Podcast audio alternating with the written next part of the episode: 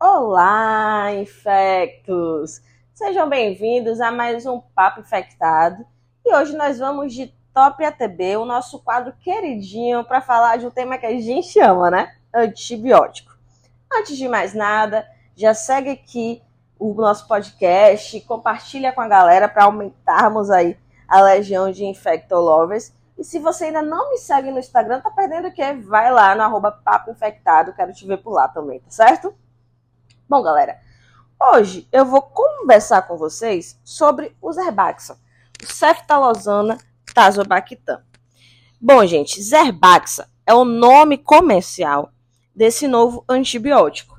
Ceftalozana é um novo, realmente um novo antibiótico, cefalosporina de quinta geração, e o tazobactam é um inibidor de beta-lactamase que vocês já conhecem.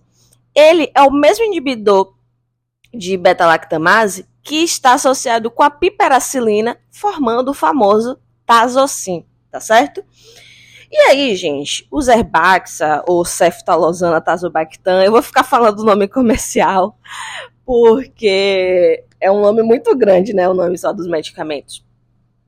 O Zerbaxa, ele não tem concorrente ainda no mercado. Então, por isso também que eu vou ficar só falando o nome dele, porque só tem ele comercialmente falando.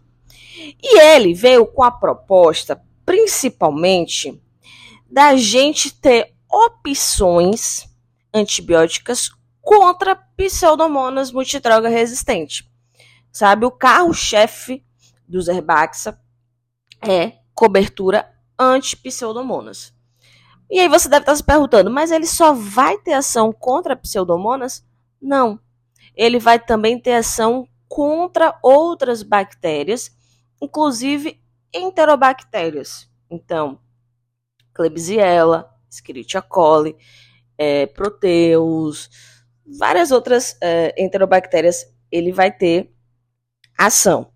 E isso é muito interessante porque vai ser um antibiótico que a gente vai poder poupar os carbapenêmicos. Então, meropenem, ertapenem, penem, doripenem. A gente vai poder dar uma segurada, poupar, para, consequentemente, evitar o surgimento de bactérias produtoras de carbapenemase e podermos, então, utilizar os herbaxa. E aí você deve estar se perguntando, tá, quando é que a gente vai poder usar os herbaxa? Primeiro, tem que estar disponível no seu hospital. É um medicamento muito caro, gente. Para vocês terem noção, eu até comentei isso lá no Insta. Eu fui num evento semana passada, fornecido pela indústria farmacêutica. Pude me encontrar lá com outros farmacêuticos, microbiologistas, infectologistas, pessoal da terapia intensiva. E, gente, assim, foi um evento aqui na Fogo de Chão, no Rio de Janeiro, que é uma churrascaria nacional, né, muito famosa todo bancado pela indústria farmacêutica, sabe? Então teve a aula, teve a explanação, e aí depois acesso ao rodízio, que eu tive curiosidade de ver, 200 reais por pessoa, acesso livre ao rodízio, podia comer, me empanturrei, mas eu passei a noite mastigando carne, carne, carne, carne, salada, sobremesa, foi maravilhoso. Tudo isso bancado pela indústria farmacêutica. E aí você deve estar se perguntando, por que, que eu estou falando isso? Eu estou falando isso porque é um antibiótico muito caro, meus queridos infectos. Muito caro.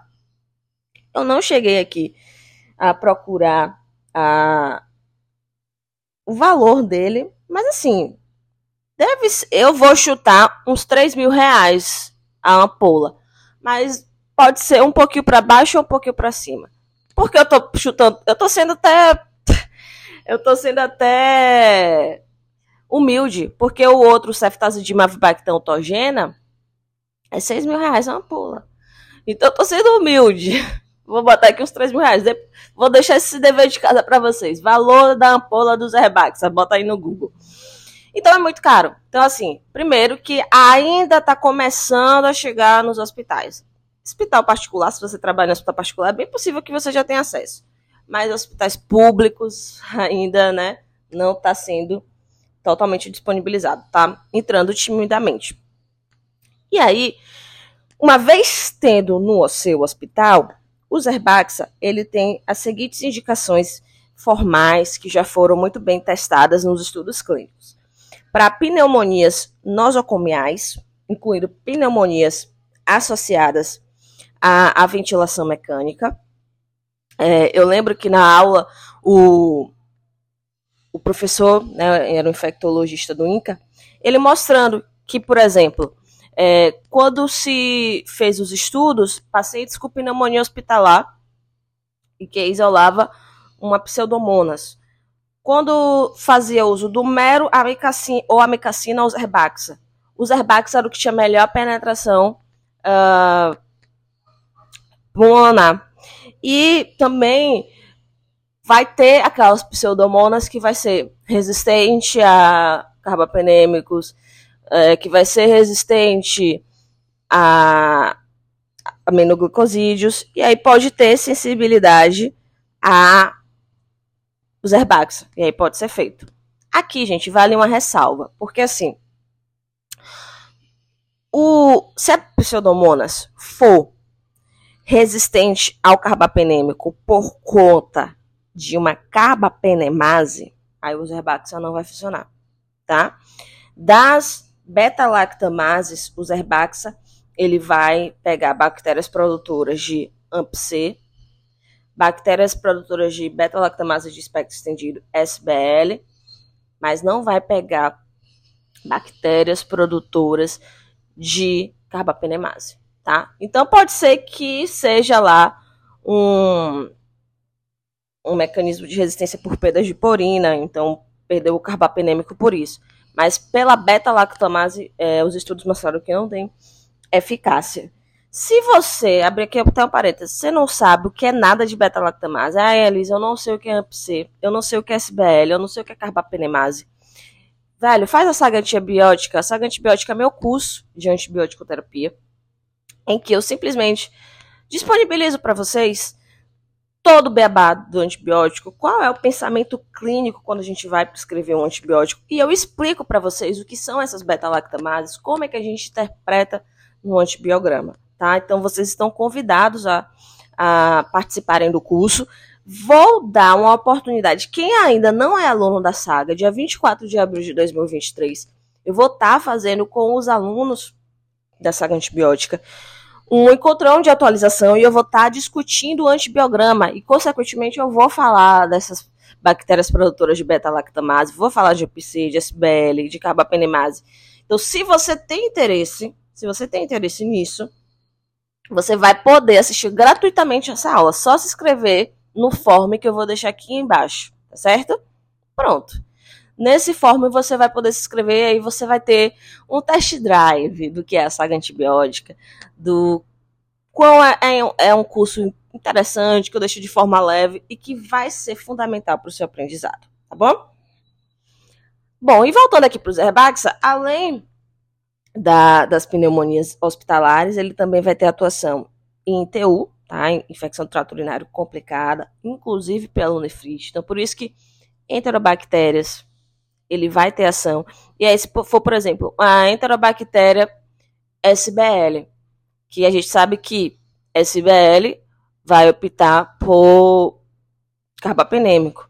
Pô, ao invés de você usar o carbapenêmico, utiliza então o Zerbaxa, dá uma poupada no carbapenêmico. Então ele tem essa vantagem, certo? porque também diminui a resistência a, aos carbapenêmicos. E também tem ação contra infecções intraabdominais complicadas, certo?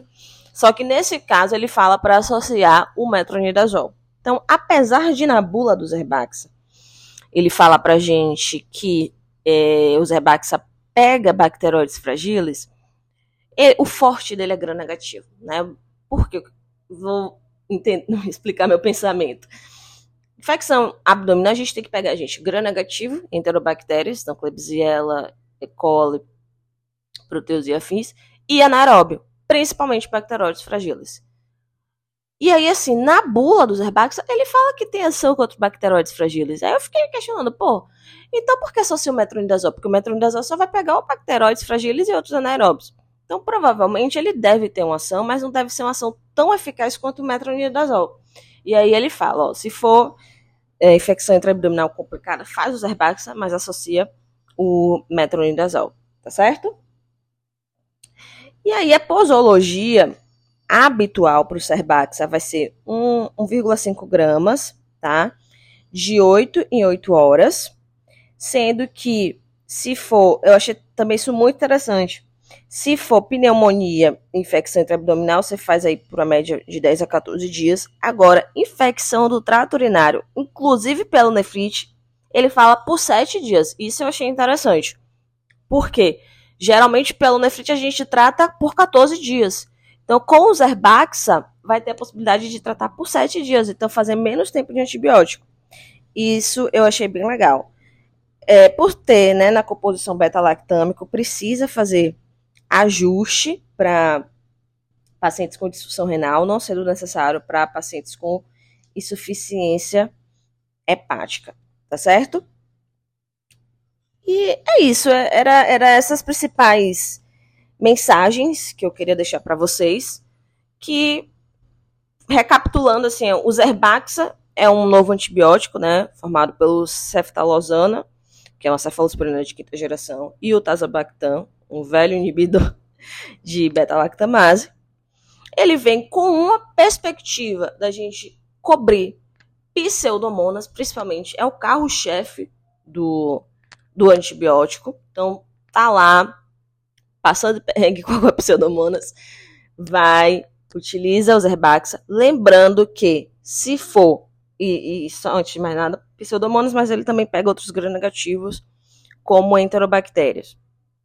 Agora, lembrando que se for bactérias produtoras de carbapenemase, não vai rolar Zerbaxa, tá? Produtora de carbapenemase tem que ser, de preferência, o Torgina, o Ceftazidima avibactam. Agora, se é uma bactéria produtora de SBL, pô, você pode usar o Zerbaxa, que é até bom que você poupa carbapenêmico.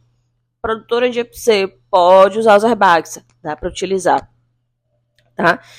E lembrar que até o momento, as infecções que estão sendo muito bem estudadas e liberadas para o uso dos Herbaxa é ITU complicada, infecção intraabdominal complicada e pneumonia hospitalar. É um antibiótico caro, que infelizmente não está acessível em todos os lugares, mas que tem né, suas vantagens. Era isso, lembrando a você que se você quer aprender antibiótico, vem para a saga antibiótica.